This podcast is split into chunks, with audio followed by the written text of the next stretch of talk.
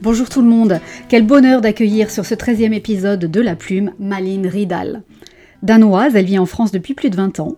Executive coach spécialisée dans les thématiques du bien-être et de la performance en entreprise, inspirée par le modèle du management danois, elle est conférencière et auteure de trois livres. Heureux comme un Danois, Le bonheur sans illusion et Je te réponds moi non plus qui sort en librairie demain le 26 février aux éditions Flammarion.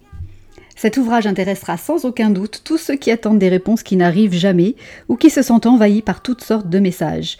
Autrement dit, tout le monde. Découvrez ses secrets d'auteur. Bonne écoute sur la plume. Bonjour Malène. Bonjour. Bienvenue sur le podcast La Plume. Alors ensemble, on va parler d'écriture parce que là, tu, es dans, la, dans le lancement de ton troisième livre. Euh, avant d'en parler, justement, j'aimerais que tu, me, que tu nous dises un petit peu quel est ton livre de chevet. Qu'est-ce qui t'a porté ces dernières années, ou euh, même dans ton enfance, ton adolescence Est-ce qu'il y a un livre qui émerge quand je te pose cette question? Bah, il y en a forcément euh, plusieurs livres, mais je pense qu'il y a un livre qui m'a beaucoup marqué, c'est le livre The Road Less Traveled de Scott Peck. qui est un livre en, traduit, tu peux nous dire le chemin le moins fréquenté. Mhm. Euh, qui est un livre qui, qui, a été quand même, je sais pas si c'est un point de départ, mais en tout cas qui m'a accompagné dans cette envie euh, de parler du bien-être, du bonheur, et puis comment trouver cet équilibre. Euh, c'est un livre un peu dur. je crois qu'il commence avec la, la, phrase Life is hard, la vie est dure. Donc c'est pas le côté sourier, mettre de la couleur, mais c'est plus vraiment aller faire ce gros travail de se connaître et travailler sur cet alignement de soi. Euh, donc c'est un livre assez formidable. D'ailleurs, c'est un essai ou c'est un... essai. C'est un essai. Euh, et puis euh, c'est un livre qui a Scott Peck a, pas pu être publié au début. Il est devenu un grand best-seller quasiment enfin, suite à sa, mort. Donc c'est mm. c'est un livre. Après Anna Tolstoy, Anna Katarina m'a m'a marqué également sur ce destin de cette, cette femme incroyable, mm, mm. avec, qui courageuse. Euh, donc c'est, euh, en ce moment je lis, alors rien à voir, euh, un livre de, d'une femme américaine que j'aime beaucoup qui s'appelle Brainy Brown. Elle est moins connue peut-être en France. Si, elle est quand même très connue depuis son mm. TEDx. Hein. Ouais, voilà, c'est son TEDx qui est un, c'est un des plus regardés sur la vulnérabilité. Elle a écrit un livre qui s'appelle Dare to Lead, qui n'a pas été traduit en français, mais c'est oser vraiment, le, oser le leadership, où elle parle aussi de la vulnérabilité dans le leadership. Donc c'est plus un, livre business. D'accord, ok. Donc, euh, et toi alors, comment tu t'es mis à l'écriture euh, C'était il y a. Euh, le premier livre, c'était Heureux comme un Danois, il y a quoi 5 ans maintenant peut-être? Heureux comme un Danois, je l'ai écrit en 2013, il est sorti en 2014. D'accord. Mm. Alors, qu'est-ce qui a été le déclic? Est-ce que c'était un besoin de transmettre? Est-ce que c'était une envie de te mettre à l'écriture? Comment ça, euh, ça a démarré Heureux comme Danois, ça a démarré parce que le, le, premier rapport euh, des Nations Unies sur le bonheur ou le bien-être dans le monde est sorti en 2012, donc The World Happiness Report. Et donc le Danemark était le pays le plus heureux au monde. Et donc comme je suis danoise, évidemment, ça m'intéressait de comprendre pourquoi mon pays arrivait vraiment en tête de tous les pays du monde. Et j'ai euh, commencé à lire d'abord le rapport et après je me suis mise à, étudier, à vouloir comprendre donc ce sujet du bien-être collectif et j'ai lu toute la littérature, euh, les experts, les économistes, les sociologues, etc. Et en fait, euh, j'ai fini par conclure quelque chose qui était que ce sujet était traité par des académiques, mais avec une lecture pour des académiques. Mmh, et donc, pas grand public. Non, pas grand public, alors que c'est très important dans une société de comprendre qu'est-ce qui fait qu'on est bien ensemble, mmh. qu'est-ce qui fait une bonne communauté qui est bien. Et donc, j'ai décidé, euh, d'une certaine manière, pour corriger cette erreur euh, d'écrire heureux comme un danois parce que moi j'étais dans un autre domaine à l'époque j'avais un, job full time euh, j'étais dans l'hôtellerie et j'ai décidé parallèlement à ça, écrire un livre euh, plus simple, euh, euh, accessible à tout le mhm. monde mhm. sur ce sujet de qu'est-ce qui nous rend heureux dans, un, dans, dans, une communauté, donc en l'occurrence avec l'exemple de, du, Danemark. D'accord. Mm. Et donc après, il y a eu un deuxième livre qui est sorti il y a deux ans. Là, tu sors ton troisième. Et alors, ça démarre par quoi? C'est une intuition après? Qu'est-ce qui s'est passé? Est-ce que c'est parce que tu as rencontré des personnes euh, qui t'ont donné envie de creuser un sujet? C'est des... Je suis extrêmement observatrice et je l'ai toujours été, donc euh, quand même quand j'étais petite. Et euh, c'est toujours des observations pour moi. Et je ne peux pas écrire sur un sujet commandé. parce que l'écriture, au fond, c'est pas, c'est pas une passion, c'est plutôt une manière de transmettre. Et donc, Heureux comme Danois, j'ai voulu donc euh, euh, transmettre ce modèle, cette inspiration, cette explication, qu'est-ce qui fait le bien-être collectif. Euh, mon deuxième sujet, c'était lors du lancement de, de, Heureux comme un Danois, j'ai eu différents échanges et à un moment donné, euh, plusieurs personnes me disaient mais enfin, euh, euh, il y avait un journaliste qui m'avait répondu un jour, j'avais expliqué que le danois, la confiance, la solidarité, le projet collectif, les cours d'empathie, et puis à la fin, il me dit bah, oui mais après tout, les danois ils sont surtout heureux parce qu'ils sont très beaux. Et donc ça m'avait, ça m'avait un peu, j'ai un peu calé sur ce commentaire ou cette, mm-hmm. remarque. Et donc je me suis dit, mais c'est quand même incroyable. Et puis avec cette ère digitale, avec euh, les, médias sociaux, la vie rêvée des autres, c'est vrai qu'il y a des ingrédients fantasmés du bonheur qui reviennent, euh, beauté, argent, pouvoir, célébrité et le sexe, qui sont des ingrédients, les gens ils imaginent, si j'avais plus de ça, je serais encore plus heureux. Et en fait, j'ai commencé à m'intéresser à ça et j'avais déjà fait plein d'observations depuis des années en travaillant dans l'hôtellerie de luxe, en ayant eu euh, une exposition à, à certains milieux, etc. Et donc j'avais vu que ces ingrédients-là, c'était bah, très loin de, de, garantir euh, un quelconque bonheur, même mm. euh, souvent au contraire, ça, ça amenait vers, vers malheur. Et, et en, avec le, des, des, chiffres d'ailleurs, où 50% de jeunes Français au lycée rêvent d'être célèbres deux, euh, non, je pense que c'est deux garçons au lycée euh, songent à se faire une opération esthétique et quatre filles sur dix aimeraient se faire, euh, enfin, changer son physique. Et puis être influenceuse. Être influenceuse. Sans l'avouer peut-être d'ailleurs. Sans l'avouer peut-être. Mais en tout cas, quand je l'impression que je peux faire une différence, je me mets à la plume et je, je traite le sujet parce que je, je pense qu'il y a il y a matière. Il y a matière et euh, oui, voilà. D'accord. Et du coup, euh, alors euh, tu dis que tu n'aimes pas trop l'écriture naturellement, c'est ça? Oui. C'est plutôt une envie de transmettre. Alors j'imagine que tu mets en place une discipline. Tout à, oui. Et que ton emploi du temps est chamboulé. Comment ça se passe pour toi? Alors, comme c'est pas une passion, je suis pas une poète qui crie la, la nuit, le soir en disant que je C'est vraiment une discipline. Alors après, je prends du plaisir aussi parce que surtout quand il est fini, parce que c'est indispensable, mais c'est quand même beaucoup de discipline. Je n'écris pas chez moi parce que je n'arrive pas, donc je pars et je m'isole un peu quand même. Donc souvent je pars ailleurs et puis à l'étranger souvent. Hein, à l'étranger, euh, oui, souvent à l'étranger ou, en France d'ailleurs, mais, mais, mais, mais, pas ici, pas à Paris. pas chez toi dans ou, Ça m'arrivait d'aller à l'hôtel à Paris pour, euh, pour écrire. mais je, je m'isole. Donc je fais un espèce de charrette où j'écris, j'écris, j'écris. Quand tu dis que tu t'isoles et que tu fais une espèce de charrette, c'est quoi? C'est un mois? C'est 15 jours? Mais en fait, comme à nouveau, je suis.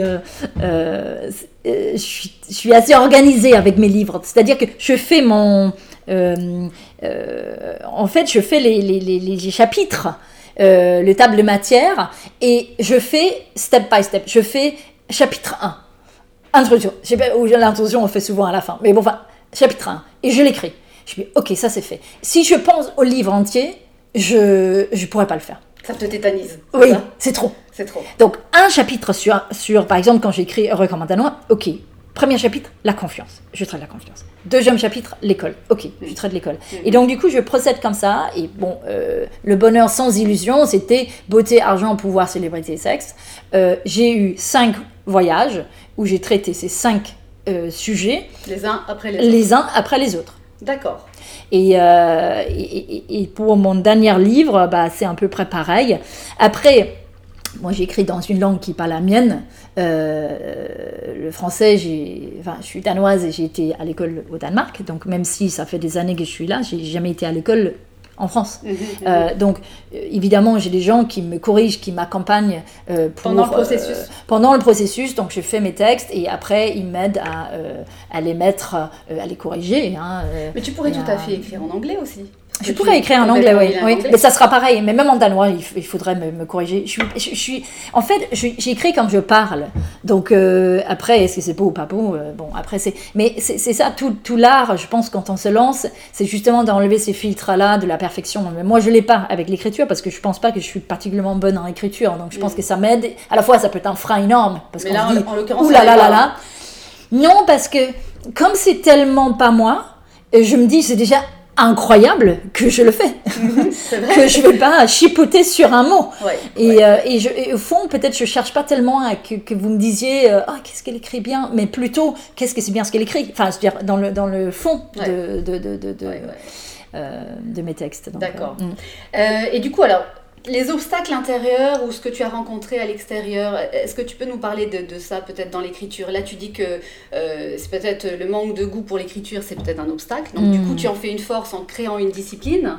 Mais est-ce que tu as rencontré d'autres problèmes pendant ce processus? Euh, En France, c'est intéressant d'ailleurs, euh, parce qu'au Danemark, le, but principal de l'école, c'est de valoriser ou développer la personnalité de l'enfant. Donc, euh, on est extrêmement. Euh, euh, enfin, il y a un focus sur le fait d'encourager de, les enfants. il n'y a pas beaucoup d'élitisme. donc, quelqu'un qui dit, par exemple, j'ai envie d'écrire, tout le monde va l'encourager à, à, aller partager ce qu'il a à dire si quelqu'un a envie d'écrire. Alors qu'en France, tout de suite se pose la question en quoi vous êtes légitime. C'est ça, la légitimité. La, la légitimité. Et ça, c'est. Euh, tu n'es pas Victor Hugo. Euh, oui, voilà. Euh, tu n'es pas Victor Hugo. Et c'était assez intéressant parce que pour Heureux comme un Danois, ma légitimité, quelque part, c'était que j'étais danoise. Et donc, du coup, bah, elle doit quand même connaître un peu parce qu'elle est danoise. Pour mon deuxième livre, c'était un peu plus compliqué parce que écrire sur des thèmes que les Français considèrent comme étant des thèmes philosophiques, mm. beauté, argent, pouvoir, célébrité, le sexe, enfin philosophique, bon, enfin, pour certains, mm, mm, mm. Euh, c'est-à-dire l'approche à la vie, etc. Tout de suite, euh, mais vous savez quelle formation, vous êtes sociologue, euh, mais vous avez fait quelle recherche, etc. Donc c'est plus compliqué en France. Parce qu'on te demande de te justifier. De justifier en quoi tu peux avoir un avis là-dessus et en quoi je dois le considérer. Quel est votre diplôme? Et donc ça, c'est évidemment un obstacle à, à passer euh, et à se trouver soi-même légitime sans, sans s'exagérer, mais dire, mais bon, enfin, j'ai des choses à dire. J'ai des choses à dire. Pourquoi pas euh, moi C'est ça Oui, voilà. Euh, mais il y a ça, il y a ça. C'est sûr que ça, il faut, mais il faut le combattre. Donc c'est un peu le syndrome de l'imposteur. Hein On parle de ça, non? Ce sentiment qu'on peut avoir Qu'on peut avoir, oui. Je pense que beaucoup d'auteurs ont cette. oui, oui, oui. Ce syndrome-là. Bah, là, enfin, pour moi, c'est un peu différent parce que ce projection des autres à ne, à ne pas te trouver légitime nourrit ce, syndrome. Euh, mais il n'est pas forcément né de, de là, bon, quoique, mais, mais le, le syndrome de l'imposteur, moi je l'ai eu euh, un peu quand j'ai écrit Heureux comme un Danois, parce que je me sentais pas, j'assumais pas le titre ou le euh, d'auteur. Et encore pire, écrivain. c'était auteur, je pouvais vivre avec parce que c'était j'ai publié un livre, mais, mais si quelqu'un disait Ah, Maline, elle est écrivain, je me défendais déjà de, de, qu'on me dise ça. Et aujourd'hui, on peut te dire écrivain? Non, je, corrigerais sûrement à hauteur. Et tu dirais auteur Auteur avec un E d'ailleurs euh, Oui, oui, pourquoi pas, oui. avec un E, oui. Et je crois qu'on l'a mis avec un E dans le livre, on se posait la question dans, dans le dernier. Parce que souvent, on se, on oui. Autrice, j'aurais du mal, mais, euh, mais, mais auteur, oui, avec un E, oui, pourquoi pas. Euh, et, et, et, du coup oui, je te, je te parlais du syndrome de l'imposteur. Oui, voilà. Euh, et, donc, au début, avec, avec euh, Heureux Commandanois, j'avais ce syndrome de, de l'imposteur un peu. Et donc, c'était très important pour moi d'écrire ce deuxième livre pour, en fait, me dire non, non, c'était pas un malentendu. Tu as écrit un, un, deuxième livre qui a été publié, c'est très bien, tu peux te dire que oui, tu es auteur. Et, euh, et, et, et c'était assez marrant parce que ce qui s'est passé, c'est que pour Le bonheur sans illusion, j'ai un peu exagéré et euh, j'ai fait un livre, je pense, un peu trop long et ultra référencé. Donc j'ai mis 320 références académiques dans mon livre, alors que c'était en soi, je pense, une espèce de justification mm. de pas de cette légitimité, etc. Mm. Et donc ça, pour mon nouveau livre, je lâchais. Donc en fait, quelque part, mon deuxième livre, c'est une forme de thérapie aussi, de dire, euh, enfin quand je l'ai regardé après, je me dis pourquoi tu as fait tout ça C'est un sujet, en plus c'est pas mon style, c'est-à-dire que moi je suis plutôt quelqu'un à simplifier des propos complexes. Mm-hmm. Et là, tout d'un coup, c'est pas que le monde deuxième livre est complexe dans ce sens-là, mais c'est très, très, très, très, très documenté. Mm, mm. Ce qui est très bien, mais, mais peut-être un peu trop. Peut-être un peu trop. Peut-être un peu trop. D'accord. Ok. Euh, je crois que tu as donc, tu, on parlait tout à l'heure de ton agent littéraire. Ça, c'est très intéressant d'évoquer euh, cette fonction parce qu'en France, contrairement aux pays anglo-saxons ou même au, Danemark, mm. euh, on ne parle pas trop de ce métier-là, oui, oui. l'agent littéraire. Donc toi, tu en as un. Euh, est-ce que tu peux nous dire un petit peu pourquoi tu en as un déjà? Hmm. Et puis, quelle est sa fonction? Comment il t'accompagne? Pourquoi tu as choisi cette option-là? Hmm. Je, alors, Suzanne Aléa, c'est mon agent, donc c'est une femme anglaise qui, est, qui vit en France, entre France, New York et, Londres. c'est parce que c'était une belle rencontre, parce que c'est une femme formidable, mais c'est aussi que quand j'ai commencé à, à écrire, moi, enfin, le monde littéraire, c'est un monde que je ne connaissais pas. Donc, je ne savais pas où mettre les pieds, qu'est-ce qui était juste, pas juste, comment vendre les droits, euh, quelle maison d'édition, quel, Donc, euh, quand j'ai rencontré Susanna, euh, il y a eu un, coup de cœur, elle a adoré le sujet, et puis tout d'un coup, elle dit, mais je, je, m'occupe de toi. et elle envoie une proposition à plusieurs maisons, elle négocie les droits, elle t'accompagne. Avant l'écriture? Euh, non, euh, enfin là en l'occurrence j'avais déjà quelque chose, ouais. D'accord. Euh, bon, enfin là c'est mon agent donc c'est avant l'écriture. Oui. Bon, en l'occurrence, j'ai changé de maison une fois de Grasset à Flammarion, mais, mais au, sinon, je, suis encore chez Flammarion, donc il n'y a pas une vraie négociation. Enfin, là, on ne voit pas tout le monde, on, reste dans la même, mais, mais il y a cet accompagnement, et puis après, pour les, droits, bah, c'est moi je vends les droits français à la, bah, à mon éditeur français. Et après, euh, tous les autres droits, ça reste euh, le mien. Et donc, à travers de Susanna, je les vends dans les pays. Euh, elle, elle va dans les salons de, livres, elle les connaît évidemment parce qu'elle a des, gros, des grands et des grosses euh, éditions et auteurs comme Marc Lévy, etc. elle représente. Donc, mm. c'est du coup, euh, elle a évidemment une puissance. Et puis, elle a aussi un accompagnement, un rôle sur des sujets qui peuvent être sensibles, etc. Où elle est un peu go-between, elle, elle, elle, adoucit un peu mm. dans, dans, les relationnels, etc. Mm-hmm. Donc, c'est agréable. Mm. D'accord. Et donc euh, là, si tu avais, euh, pour ton troisième euh, livre, pardon, tu lui as proposé le sujet avant? Oui. Oui, d'accord. Et c'est là qu'elle te dit, ah oui, oui, c'est bien, ou peut-être plus cet angle-là, c'est comme ça que ça se passe? Donc euh, oui, oui, oui. Donc avant de proposer même à ma maison d'édition, bon, euh, je, propose à, enfin je propose sur un parle à, à Susanna qui a l'œil évidemment et qui, qui, qui sait l'expertise. Et puis elle est très, euh, justement, elle a ce côté parce qu'au au fond, quand je suis arrivée en disant que j'ai envie de faire un, un livre sur la non-réponse, les gens regarde en disant que quand la non-réponse, mais c'est pas un sujet. Et en plus, souvent, les gens me disaient, mais non-réponse, c'est un non, enfin, il n'y a, pas un, a pas un livre. Et elle a tout de suite vu le sujet où, je voulais aller. Elle m'a dit, bah, c'est génial. Et, euh, et, du coup, euh, bah, une fois que qu'elle est derrière moi, bah, du coup, on, on l'expose à, à la maison d'édition. Et puis après. Je, et après, ça y est, c'est parti. Alors justement, pour terminer, euh, parle-nous parle de ce livre qui est, qui est là maintenant euh, et euh, qu'est-ce que tu as voulu mettre comme message à l'intérieur? Bah, À nouveau, c'était. J'ai mis du temps d'ailleurs à trouver mon, mon, sujet après. Donc là, il sort 17 de 19 rue, presque deux ans et demi après mon dernier. Et bah, là, c'était encore des observations. C'est quand je suis quitté le groupe Ayat, donc dans mes fonctions, il y avait des gens qui me disaient Mais, mais tu verras, euh, quand tu quittes tes, fonctions des directrices communication, euh, euh, bah, tu auras plus de gens qui vont te. faire les gens, ils vont plus te répondre. Je dis Mais comment ça? Et non, non, non, tu verras, tu auras plein de non-réponses. Et en fait, j'ai pas tellement eu, parce que je me dis Mais je ne peux pas écrire des gens qui vont pas me répondre. Enfin, je vois mm. pas la relation où je vais mm. écrire, mm. parce que évidemment, je vais pas écrire à tous les PDG du monde qui venaient dans les hôtels Hayat alors qu'on n'a plus, de, on a plus de ça va de soi. Et et donc les gens, ils m'ont plutôt répondu à ceux, que je contactais, sauf euh, une personne euh, qui m'avait euh, invité chez elle, etc. Et en fait, elle m'a euh, plus jamais répondu. Et au début, je, me suis dit, bon, bah, j'ai renvoyé un texto en disant qu'elle ben, n'a pas reçu. J'étais vraiment dans un... Merci pour le dîner ou quelque chose comme ça. Oui, non, mais, mais pendant des années, c'était venez chez nous, etc., mamaline, etc. Et en fait, c'était incroyable pour moi d'imaginer qu'il pouvait avoir une rupture là-dedans par rapport à, à, tout ce qui s'était passé avant. Oui.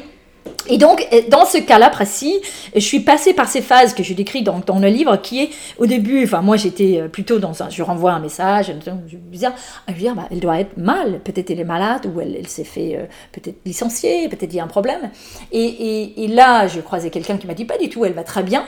Et, et je me dis, bon, bah, c'est bizarre. Alors, je renvoie un message, toujours pas de réponse, je me dis, bah, ah, bah, j'ai dû faire quelque chose. Alors, donc, je renvoie, donc, la, processus passe donc, chez moi, euh, j'ai dû faire quelque chose. Par le doute euh, par le doute, euh, remise en question. Ah bah peut-être c'est parce que je suis plus dans mon poste, je suis pas importante, etc. je me dis mais c'est ridicule, enfin c'est quand même. Et en fait, une fois que j'ai fait cette remise en question, ce qui se passe après, c'est le jugement de l'autre. C'est-à-dire qu'on va dire mais quand même. Euh, et donc en fait, on va moins aimer l'autre personne, on va peut-être juger l'autre personne, et puis... Parce qu'elle n'a plus la même position sociale, oui, c'est ça Non, la personne qui n'a pas répondu, ah euh, on commence à se dire, mais quelle arrogance quand même, euh, c'est quand même mal élevé, etc. Elle peut quand même répondre, etc. Et tout ça, c'est une observation. Et là, je commence à observer à quel point ça prend de la place chez les gens. Parce que la non-réponse a toujours existé. Même si on passe dans l'histoire, bien sûr, il y a des non-réponses. Mais avec les messages qui se sont multipliés, aujourd'hui, il y a les mails, SMS, WhatsApp, Instagram, les gens nous écrivent, ils envoient des messengers. Messages sur Twitter. Sur Twitter, on est bombardé. Et donc, la multiplication des non-réponses est devenue un phénomène.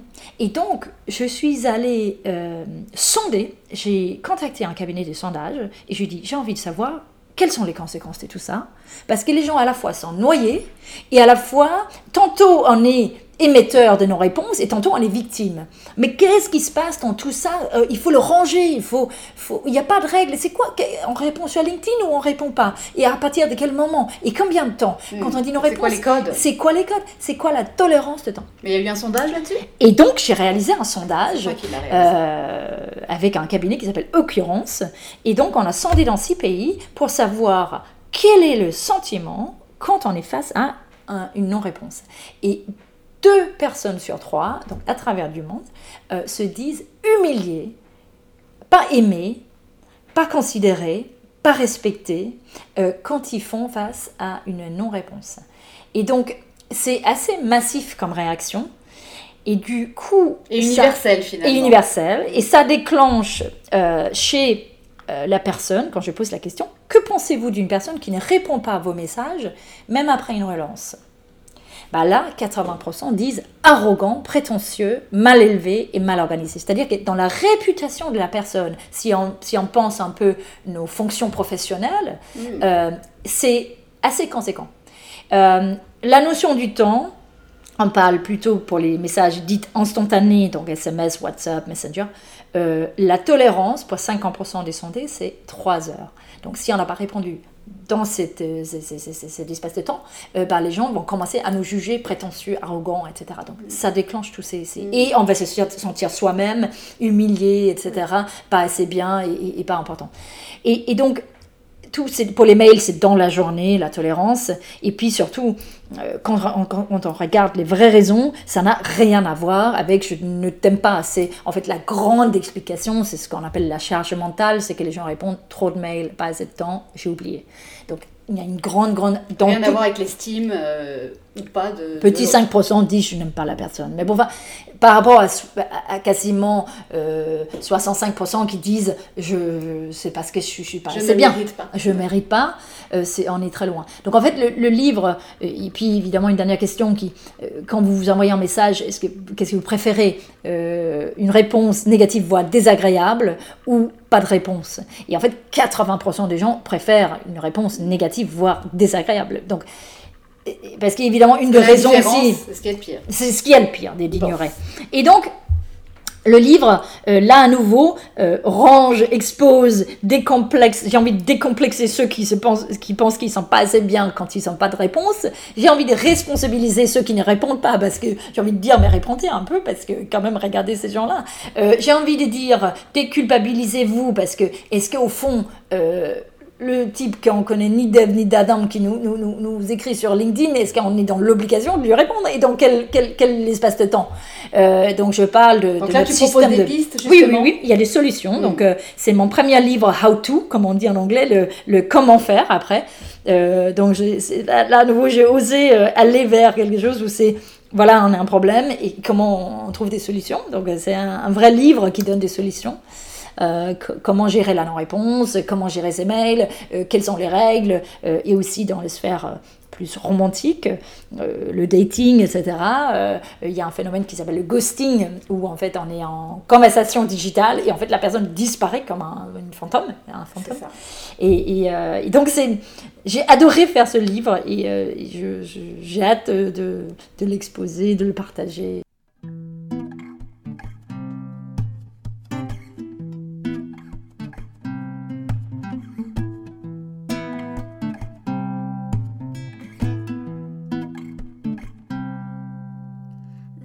Could be many people standing in our way. Some will help relieve the burden. You feel your body through their leggings, none will help. Another soft touch, another lie will get me close and high. Nothing helps and nothing will. I feel